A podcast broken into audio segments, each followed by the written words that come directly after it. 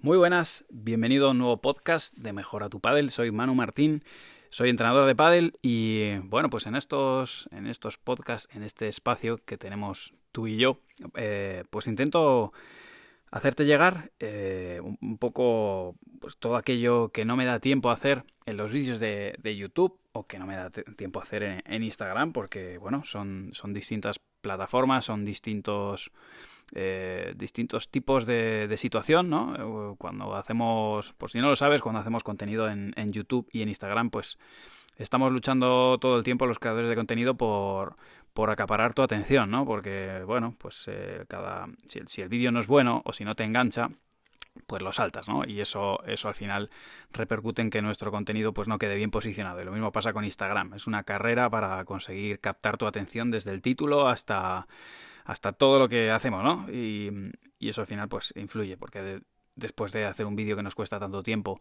si, el público no, lo ve, si no lo veis, porque no resulta interesante, pues al final pues es una pena, ¿no? Entonces, la verdad que... Eh, te, pica, ¿no? Decir, joder, me he dedicado 8 o 10 horas en hacer un vídeo y la gente no lo ve, pues, pues al final eh, te, te duele un poquito. Y sin embargo, los podcasts, un poco por, por cómo está planteado todo, pues es un ratito que tengo para hablar contigo, para que me escuches, que generalmente, eh, o por lo menos a mí me pasa, y también creo que así me lo hacéis llegar, pues son, son es un tipo de contenido que es distinto, que, que lo, lo, estáis escuchando pues cuando vais en el coche eh, o cuando estás haciendo ejercicio o cuando estás limpiando tu casa, pues ahí te puedes poner un podcast, no necesitas nada más que escucharme. Eh, y bueno, pues es, eh, es, un momento quizá más relajado y yo me puedo distender y, no, no, voy con la prisa de, tener que, hacer un contenido que, que, enganche tu atención y que te mantenga ahí pegado 7 minutos o 10 minutos antes de que, de que se acabe el vídeo, ¿no? Así que con esa idea surgieron estos, estos podcasts, eh, con la idea de poder seguir haciendo, haciéndote llegar información sobre Paddle, seguir enseñándote o, que aprendas o que te divierta o simplemente pues eh, hacer crecer un poco más y que se conozca un poco más este deporte, que, que, crezca, que se desarrolle y que la gente lo vaya conociendo, que al final pues es un poco la misión divulgativa que, que creo que tenemos los entrenadores. En mi caso lo asumo con cierta responsabilidad también porque tengo pues tengo quizá más llegada que, otros entrenadores y, por eso pues también por esa parte me, siento un poco en la obligación de, colaborar en que pues eso, eh, se divulgue y se comprenda el pádel como lo hacemos nosotros. Y bueno pues a lo mejor resulta que tú que estás al otro lado pues llevas mucho tiempo jugando el pádel pero se lo puedes pasar a tu vecino, a tu cuñado y, y lo enganchamos y mira pues un un fiebres más para jugar al pádel, un enganchado más con el veneno del pádel, que es lo que necesitamos ahora, ¿no? Que se conozca, que todo el mundo lo juegue y, y se haga grande. Por lo menos esa es la idea que yo tengo con todo lo que hago, ah, con todo lo que hacemos también en, en Padel NBA. Y es eso, hacer crecer el deporte del pádel y que, joder, eh, dicen, dicen por ahí que es el segundo deporte más practicado en España. No lo sé si será verdad, eh, no, hay, no hay unas estadísticas reales, ¿no? Pero ojalá que sea así y, esa es un poco también un poco la, misión que yo me he autoimpuesto. En este podcast vamos a hablar sobre cómo llegar a ser jugador profesional. Em, bueno, esto es algo que yo creo que a, todos en algún momento, bueno, en mi caso ya os contaré quizá más en profundidad mi historia, pero yo creo que todo el mundo que ve jugar a, los buenos le gustaría jugar así, ¿no? Y, y, llegar a estar donde están, ¿no? Eh, si has entrado en una pista profesional, si has entrado en un, pabellón y has sentido lo que se siente, bueno, hace bastante ya que, hace mucho tiempo ya que no entramos en una pista profesional lleno de gente, pero es una pasada, ¿no? Y, yo creo que todo el mundo en algún momento ha dicho, ha pensado cómo sería, ¿no? Y quizá, eh, tú que estás al otro lado, pues quizá todavía tienes edad de poder hacerlo o quizá tienes hijos y y, te, se te ha pasado por la cabeza, ¿no? Si realmente empujar y, poner eh, los medios como para que lleguen a ser jugadores profesionales o por lo menos lo intenten. Y en este podcast, eh, pues lo que voy a intentar es contarte un poco de manera resumida, eh, pues cuáles son los pasos o cuáles son los puntos clave que considero para que, pues o bien tú que estás en edad, es difícil decirte qué edad es buena o no, ¿no? Para, para hacerlo, pero en principio cuanto antes puedas empezar mejor. O si tu hijo o hija está en la edad, ¿no? Y, qué, cuáles son los pasos. Ya te digo que, eh, te hablaba antes de las ventajas que tienen los podcasts, pero también las desventajas es que no hay tanta interacción como en YouTube o Instagram. Entonces, mm, si hay algún punto que quieras que amplíe, ya lo sabes, en arroba manumartin83, tanto en Instagram como en Twitter. En Twitter es más fácil que te lea, porque en Instagram a veces se me, se me van muchos muchos mensajes juntos y se me hace más complicado. O en mi correo en info.mejoratupad.gmail.com. Ahí, si quieres que profundice en un próximo podcast, pues me lo dices. La primera parte, eh, clarísima, es eh, hacer un buen entrenamiento técnico y una buena formación a nivel técnico. Esto, tiene, esto es vital y, hay que dedicarle su tiempo. Decirte que, mm, bueno, eh, quizá en ocasiones le damos incluso demasiado valor a la técnica y, a mí me pasa con muchos padres que, solo quieren que sus hijos entrenen en técnica y me pasa con vosotros, ¿eh? que, que, me pedís tutoriales de técnica, de técnica y sin embargo el que ya sabe un poco se da cuenta de que bueno, que la técnica es importante, pero la táctica, la táctica es clave, ¿no? Entonces, en la primera parte, si estás empezando, si tu hijo está empezando, es eh, adquirir unas buenas habilidades técnicas, porque ese es el techo, ¿no? Eso es, es el techo al, al, que va a jugar. Sin, sin una buena técnica, van a pasar dos cosas. No va a poder ceñirse bien a la táctica porque no va a ser capaz de hacerlo, porque el entrenador te va a decir o le va a decir a tu hijo pues que, tiene que, poner la bola allí o allá o hacer determinadas cosas ¿no? Y, no las va a poder conseguir porque la técnica no le ayuda y porque no tiene la capacidad de hacerlo, ¿no? de jugar a una velocidad o con, con una cantidad de efecto o en una determinada dirección durante mucho tiempo. Eso, sin una buena calidad técnica, el techo está más bajo. Distinto es que luego, mediante la táctica o la capacidad de competir, pues eh, ya sabemos que hay gente que técnicamente son limitadas, pero son peleones, tienen clara la táctica y pueden rendir. Pero siempre van a estar bajo un techo, que es el de la técnica, eh, donde un jugador con mejor, eh, con mejor capacidad técnica pues siempre va a tener un techo mayor, ¿no? Y, a igualdad de, de, táctica y de preparación física, la técnica es decisiva. Así que en ese sentido, en la base, la técnica, después hacer un buen trabajo táctico, entender el deporte, entender a qué, de qué va esto, ¿no? que si habéis tenido buenos entrenadores, si has tenido un buen entrenador, habrás dado, te habrás dado cuenta de, lo importante que es que tu entrenador te explique bien de qué va esto, ¿no? ¿Dónde tienes que poner la pelota? ¿Por qué tienes que poner la pelota ahí o no? Y eso te ahorra tiempo y te ahorra dinero. Y en el caso de, que, quieras ser bueno, de que quieras dedicarte a esto de manera profesional, tienes que entender muy bien de qué va este deporte para poder competir eh, en cierto nivel. A partir de ahí, el siguiente paso es debutar en torneos federados, ¿no? Es verdad que, puedes jugarte antes torneos de club, de los privados, incluso eh, si estás buscando ganar dinero, porque los hay, ¿no? Te apuntas a torneos que, que, son torneos por dinero. Lo que pasa es que ahí se apuntan muchos jugadores profesionales, ya lo habéis visto. Hay jugadores eh, pues que al final se, se, de alguna manera sacan dinero ¿no? de, ahí y se financian en parte con ese tipo de torneos. Entonces yo por eso recomiendo empezar con torneos federados, empezar por las categorías inferiores, quinta categoría, cuarta categoría quizá en Madrid y a partir de ahí ir subiendo. Es un buen termómetro. Eh, mucha gente me dice, ¿qué nivel tengo? o soy de este nivel la verdad que cuando empiezas a competir en federados te queda muy clarito cuál es tu nivel. Además ahí ni te, ni te apuntas en niveles eh, superiores, ni te inflas el nivel, no, ahí compites por puntos. Si ganas, si te lo mereces vas a ganar, si no te lo mereces vas a perder, si tienes X puntos es porque te lo mereces. Eso a mí me parece que, que los rankings eh, son, son los que hablan, ¿no? El ranking es el que habla. Si estás jugando bien y estás ganando partidos es por algo y si tienes puntos es por algo.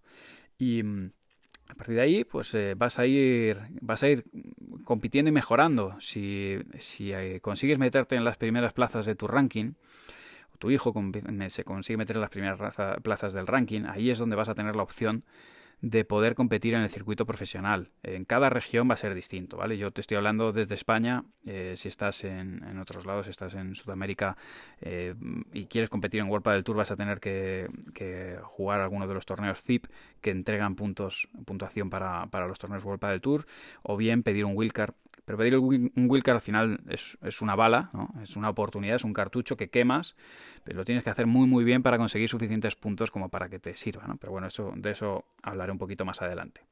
Una vez que estás en puestos como para que te permitan jugar World del Tour, eh, a partir de ahí viene lo difícil, lo realmente difícil. Si me sigues en YouTube y has visto mis vídeos con los rookies, habrás visto la dificultad que tiene todo esto, ¿no? Porque una vez que ya estás autorizado para jugar, ahora te apuntas al torneo. Y cuando un jugador se apunta al torneo, pues se apunta con su pareja. Por si no lo sabes, eh, el ranking eh, individual se suma al ranking individual de tu compañero y como pareja, pues eh, apareces en una posición. Es el motivo porque a lo mejor podéis ver ahora que Marta Marrero es número uno, pero a lo mejor como pareja sale de dos, ¿no? O pasa lo mismo en, el masculino. O sea, una cosa es el ranking individual y otro es el ranking de pareja. Así que sumando los dos puntos de los dos jugadores o jugadoras, tienes que tener suficientes puntos como para pasar el corte. Es decir, se empieza desde la 1 hacia abajo. Y, claro, tú puedes llegar a, imagínate, tienes dos puntos y tu compañero tiene, tiene otros dos puntos, tenéis cuatro puntos y empiezan, a, empiezan desde las primeras posiciones hacia abajo y cuando se acaba el cuadro, cuando se acaban los huecos para jugar el cuadro, pues a lo mejor eh, esa última pareja tiene 25 puntos. 24 puntos. Si, si vosotros tenéis 4, estáis fuera. Es decir, no, vais a, no tenéis la oportunidad de jugar.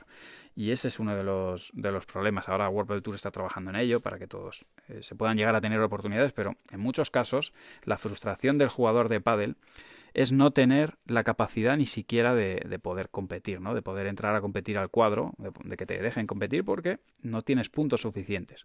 Es, todo esto pasa, ¿eh? si estás en esta situación no te agobies, todos los jugadores eh, están pasando, que empiezan, están pasando o pasan por ello. Y la oportunidad llega, no te frustres porque llegará. Y llega porque se separa una pareja y, te llama un jugador con más puntos, o porque, o llega porque te dan ese wildcard y, y te dejan jugar. Lo importante, lo que yo le digo siempre a mis jugadores es que las oportunidades vas a tener. Lo que es importante es que estés preparado cuando llega esa oportunidad, porque te aseguro que todos los jugadores, eh, todos los deportistas en algún momento tienen su oportunidad. La diferencia es que los jugadores que han llegado arriba han estado preparados para esa oportunidad, han sido pacientes, han buscado la oportunidad o, o se la han encontrado, pero ese día, ese día han estado preparados y han dado la talla. El que no ha estado preparado, ese día llega, la oportunidad, ese cartucho lo quema y a esperar al siguiente, ¿no? Y mm, al final no sabes cuánto va a pasar. Por eso yo hago hincapié en mis jugadores cuando están frustrados porque no, no entran en cuadro, porque no ha sido un buen resultado, porque no consiguen un compañero que esté a la altura de sus expectativas. Yo les digo que, que compitan, que entrenen, que mejoren y que estén preparados para esa oportunidad porque cuando llegue tienen que dar la talla y por mucho que pierdan, y esto te lo digo a ti si estás ahí al otro lado buscando compañero para competir, da igual el nivel al que juegues, aunque tú pierdas porque vas con un compañero malo, malo, perdón que te diga malo, pero bueno, hablamos así, ¿no? Un compañero que es peor que tú. No bajes los brazos, no tires los partidos, no, no te dejes ir, porque te digo, tu, tu futuro compañero puede estar enfrente. Puedes estar jugando contra la pareja número uno del torneo, tú ser la pareja 25, y tú estás jugando con un compañero que por lo menos no está balanceado, si tú haces un buen, un buen rendimiento, si tú juegas bien, te aseguro que tu rival enfrente vas, lo va a notar, ¿eh? Y probablemente le juegue las, las pelotas a tu compañero y te haga la nevera. Ese jugador, ese número uno eh, que ha jugado contra ti, sabe, porque todos lo sabemos, sabe que te ha ganado, pero sabe que no te ha ganado a ti, que ha ganado jugando a tu compañero. Y el día de mañana, ¿quién te dice que no te llama y te, y te da una oportunidad? Por eso de la misma manera pasa con los sponsors, ¿no? ¿Quién te dice que fuera no hay un sponsor mirándote? Por más que tu compañero sea inferior en nivel, tú tienes que dar tu máximo porque el día que aparezca una oportunidad tienes que estar ahí para, para poder aprovecharla. Como te decía, a partir de ahí eh, es, eh, va a ser momento de que, de que te lo ocurres, de que tengas tu oportunidad, de que lo aproveches. Eh, una vez que ya tienes los puntos suficientes, pues empezarás a, a competir en las previas, ¿no? Decirte que en otro, en otro podcast, para que no se haga este muy largo, ya hablaremos de, dinero, ¿no? De, cuánto cuesta y, de qué se gana. Pero así a grosso modo, de momento, aunque ya puedas ser catalogado, porque ya juegas el circuito profesional, como jugador profesional, en el momento que tienes un punto, o sea, es, es como para pensarse, ¿no? ¿Cuándo eres jugador profesional? ¿Cuándo empiezas a ser jugador profesional? ¿Cuando entrenas como un profesional? ¿Cuando tienes ya eh, la capacidad de jugar el, circuito profesional o tienes tu primer punto del circuito profesional. Cuando te ganas la vida solo como, como jugador, bueno, yo, yo creo que es un poco todo, ¿no? Pero obviamente cuando, cuando ya empiezas a competir en el circuito ya eres catalogado como, como jugador profesional. Y, y, a partir de ahí, pues eh, empiezas a competir en las previas. Muchos me preguntáis, Manu, pero, pero tú sabes jugar o por qué dejaste de jugar. Bueno, yo era eh, jugador de previa. Yo jugaba, pues como podéis ver a mis rookies, ¿no? Como podéis ver a un, David Fernández, un Cale, eh, Dani. Bueno, yo jugaba las previas y no pasaba a cuadro, que es lo que, es lo que ocurre. Pasé una vez a cuadro.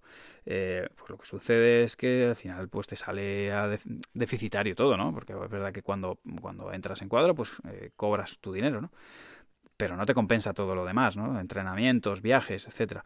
Entonces llega un momento que si no alcanzas los resultados que esperabas, valoras otras opciones. Eso, fue lo que yo hice. Yo tuve la oportunidad de entrenar buenos jugadores y está claro que, como entrenador me iba a ir mejor que, que como jugador, bueno, quién sabe, ¿no? Eh, ha habido pruebas, como por ejemplo el caso de Uri Botello, que estuvo a punto de dejar el pádel profesional y, y aguantó ahí y mira dónde está ahora, ¿no? No sé, yo no confiaba tanto en mí como, como jugador como, como si lo hacía como entrenador. Y en el caso de las previas, como te digo, no se cobra, eh, no, no hay dinero, no, no se pagan. Y, y, esto pasa en, otros deportes como el tenis también, en, ciertos, en ciertas fases. Pero bueno, eh, aquí nosotros como jugadores de pádel, pues esa es una parte de inversión donde tienes que seguir estando, donde tienes que seguir compitiendo hasta que consigues tu objetivo o no. Y, hay jugadores, como ha sido mi caso, pues que en algún momento pues valoras que, que no te está saliendo a cuenta y decides cambiar tu vida y dedicarte a otra cosa, pues eh, a, dar clases, a entrenar equipos, a lo que sea. Así que, mm, como te digo, eh, si te parece, en otro, en otro podcast lo voy a organizar, no tanto desde el punto de cuáles han sido los pasos, que ya los hemos visto ahora, eh, sino desde el punto de vista más económico, ¿no? Esto es como, este podcast ha sido cómo llegar a ser jugador profesional desde el punto de vista de, los pasos que hay que dar. Y el siguiente hablaremos, eh, bueno, qué se necesita para ser jugador profesional, los, los equipos de trabajo a nivel económico, no me, no me quiero meter mucho en, cantidades, porque primero porque varían mucho de, un jugador a otro y segundo porque puede ser un poco controvertido, pero sí para que más o menos te hagas, eh, te hagas una idea, ¿no? Eh, sí decirte, antes de, acabar, hablar sobre un tema que, que sí que, que, preguntáis y que es un poco controvertido, pero que puede que ahora ya que te he contado todo esto lo entiendas, y es el hecho de pagar a jugadores por jugar. Sabéis que hay jugadores que, que cobran a otros compañeros por jugar con ellos. Y cuando, ahora que te acabo de explicar eh, lo que cuesta llegar a entrar a, jugar, no te digo a ganar, eh, a que te dejen jugar el circuito, puedes llegar a entender que si eres un jugador que tienes tres puntos o cuatro puntos, que consideras que, que estás preparado, que consideras que, eres competitivo y que quieres tener tu oportunidad, pero tienes tres puntos. Y todos los compañeros con los que, que acceden a jugar contigo eh, tienen pocos puntos también, porque imagínate que un jugador top bueno, un jugador que tenga más puntos, que, esté como para entrar. imagínate que los cortes normalmente están en 60, 70 puntos. Este jugador tiene 40, pero tú tienes 2. Va a elegir jugar con alguien que tenga 30 puntos o 40 puntos, aunque juegue peor que tú, porque no se va a arriesgar a quedarse fuera del corte y a estar un torneo en blanco. Entonces nadie va a querer jugar contigo. Eh, hay jugadores que han estado en esta situación durante torneos y torneos y durante meses. Llega un momento que eh, se les pasa por la cabeza pagar una cantidad de dinero a un jugador que tenga puntos, que esté ya de alguna manera de capa caída, ¿no? que vaya hacia abajo, que se sepa, que sepa que, va a acabar retirándose eh, de un momento a otro. Juegas con ese compañero porque es la única opción que tienes y él te, cobra por jugar con, por esos puntos discutible si es lícito o no. Es un jugador que sabe que se va a retirar, que, le ha costado mucho ganar esos puntos y, que puede sacar un poco de provecho antes de retirarse de esta situación. Y es, eh, bueno, eh, es, la, es, la, es, la, situación y es un poco la, la, relación que se establece. Así que este es el motivo por el que, por el que se pagan y por el que la gente lo hace. Eh, algunos, algunas personas me preguntan y, y no les entra en la cabeza. Bueno, pues se comprende en esta situación de, de, entrenar día a día y de no poder competir que ese es el motivo por el que algunos jugadores lo hacen y, y y bueno, pues eh, consiguen esos puntos extra, eh, compiten, ganan sus puntos y cuando ya llega el momento en el que por sí mismos eh, pueden jugar, pues es entonces cuando ya buscan su propio compañero. Pero ya te digo que, que, si estás en ese punto va a haber jugadores que no te van a llamar para jugar o no van a querer jugar contigo, pues básicamente porque no van a pasar el corte. Entonces necesitas estar en una puntuación mínima, tener esos 30 puntitos, 40 puntitos mínimo para poder empezar a tener libertad de jugar con otros jugadores que tengan puntos suficientes como para pasar el corte. De lo contrario, pues te aseguro que es un calvario. El miércoles a las 11 de la mañana estamos entrenando en la pista con el móvil al lado para ver si el corte mm, les ha hecho pasar o no, ¿no? Y, esto al final acaba, acaba siendo un estrés, ¿no? Entonces, bueno, pues eh, este es el motivo. Con esto voy a cortar el podcast para que no se haga muy largo y bueno, espero que te haya entretenido, que te haya aportado, que, que vayas entendiendo un poquito mejor cómo es el deporte del pádel profesional por dentro y si estás ahí, ahí, o si tienes eh, hijos o, hijas que, que quieren, eh, que quieren jugar o que, quieren probar suerte, pues bueno, esta es, esta es un poco la manera, ¿no? Eh, si, si, tienes dudas con algo más, si queréis que profundice, encantado de atenderte en cualquiera de las redes sociales que te he comentado antes, en arroba manumartin83, Instagram, Twitter, Facebook no lo miro mucho, o en mi correo info gmail.com encantado de, leerte. Te mando un abrazo muy fuerte, gracias por quedarte hasta el final y por acompañarme en estos podcasts. Un abrazo enorme.